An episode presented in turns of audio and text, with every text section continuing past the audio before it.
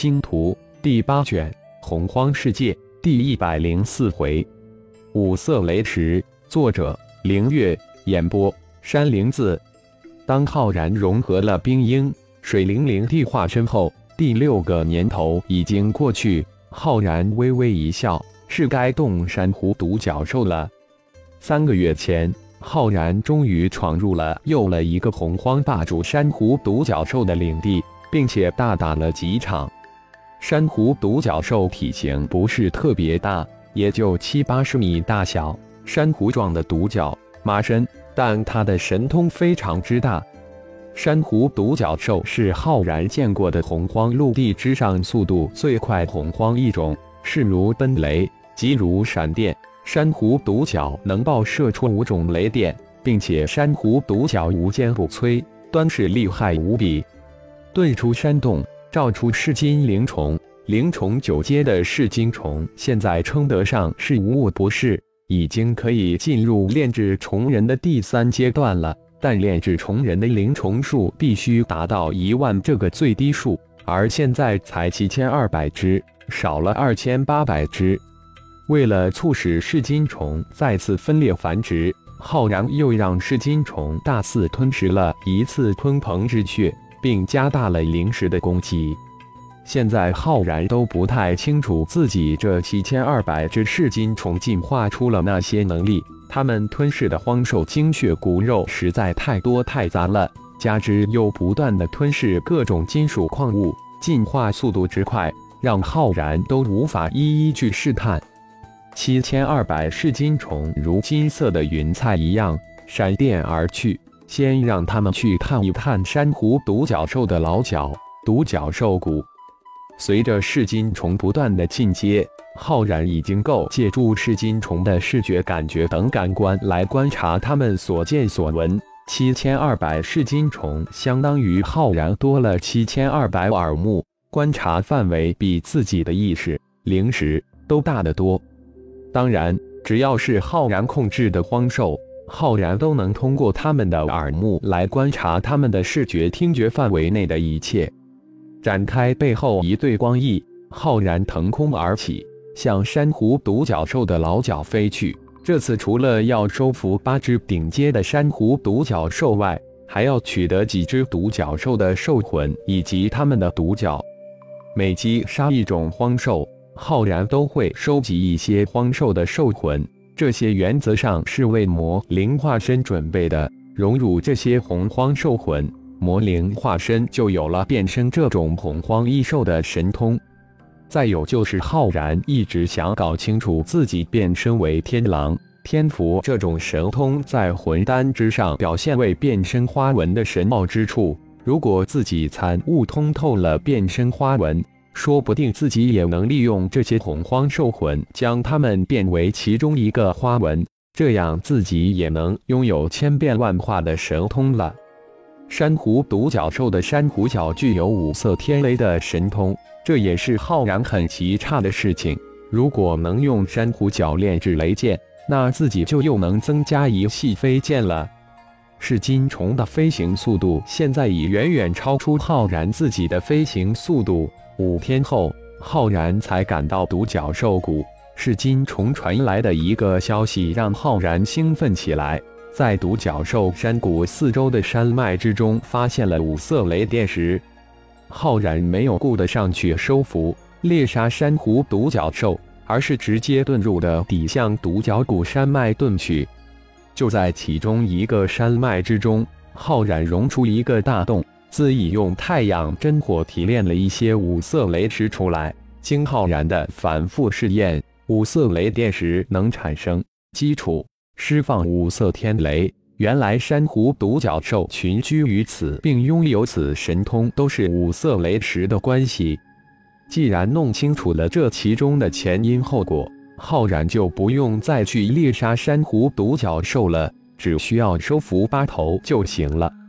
半个月后。当噬金虫拥有了五色雷石的特征之后，一小群噬金虫开始骚扰珊瑚独角兽的老角，一次又一次的将高阶珊瑚独角兽引离山谷。浩然突击之下，很快就收服了八只高阶珊瑚独角兽，并且还击杀了三只。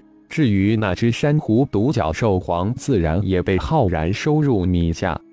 接下来的时间里，浩然利用一个月的时间炼制出二十五枚天雷剑，这才又进入了融合青木鹰、木灵灵地化身之中。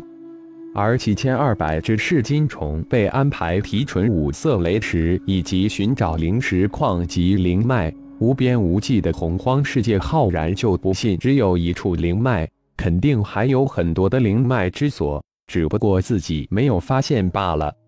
大银河联邦三零二三年是最为悲壮的一年，修炼界派往雷茨星域的十支探险队伍，五百多节单期最顶级的存在一去不复返，当中就有如彗星般崛起的天才人物，年仅二十三岁的星光光甲浩然。当然，这些消息只有联邦九大家族及隐士门派最顶级的存在们才知晓。十年后，这消息才慢慢传出。在这十年中，星光光甲进入了一个高速发展期。当浩然身陨的消息传出全联邦人人皆知之时，星光光甲已经发展成了一个仅次于九大家族的庞然大物。大银河联邦九大家族中有四大家族都支持星光光甲，特别是李氏家族。在消息外泄之后，李氏公开与星光光甲结盟，与星光光甲为敌，也就是与李氏为敌。星光光甲的天才人物浩然的陨落，但另两个与浩然相关的修炼天才冉冉升起，那就是星光光甲布尔斯。他的另一个身份是帕拉斯家族的嫡系子孙，还有一个就是星光光甲的麦迪。他的另一个身份是浩然之徒，不到十年时间就修炼到十丹之境，成为星光光甲的二面旗帜，更是星光光甲的中流砥柱。大银河联邦三零四零年是星光光甲的一个转折点。以陨落星光光甲浩然之子苏浩如彗星般崛起，以十八岁的年龄突破星尊九级，进入结丹期，成为大银河联邦有史以来最为年轻的结丹期高手，显示出比其父浩然更为天才的修炼之姿。这一年，星光光甲星受星域七号星，这是星光光甲的拥有的第二颗星球。星光城殿龙湖二条巨型的蛟龙成功度过化形天劫，化身成人，成为大银河联邦有史以来的二个妖人，瞬间就轰动全联邦。星光光甲当即在全联邦官网上宣告，声称这二蛟为星光光甲浩然的二大妖宠。星光总也在这一次声明中亮相，等待着其他门派的挑战。出乎意料的是，居然没有一个门派来挑战，都默认了星光宗的成立。随着星光光甲、星光宗的不断发展，终于慢慢的触动了九大家族中的某些家族的底线。最先跳出来打压星光光甲的是弗拉德家族，借口是让星光光甲公开能量晶体制造技术。接着，约翰雷克家族也站了出来。借口是让星光光甲公开生物星际飞船制造技术，哈布斯家族、是坦丁家族也相继站了出来，借口却是要星光宗交出二大妖人。一下子九大家族之中跳出四大家族，以种种借口明目张胆的打压星光光甲以及星光宗。大银河联邦九大家族一下子分成了三大派，支持星光光甲的李氏。张氏、吕氏、帕拉斯四大家族打压星光光甲的弗拉德、约翰雷克、哈布斯、是坦丁四大家族，只有最为神秘的密哈家族保持中立。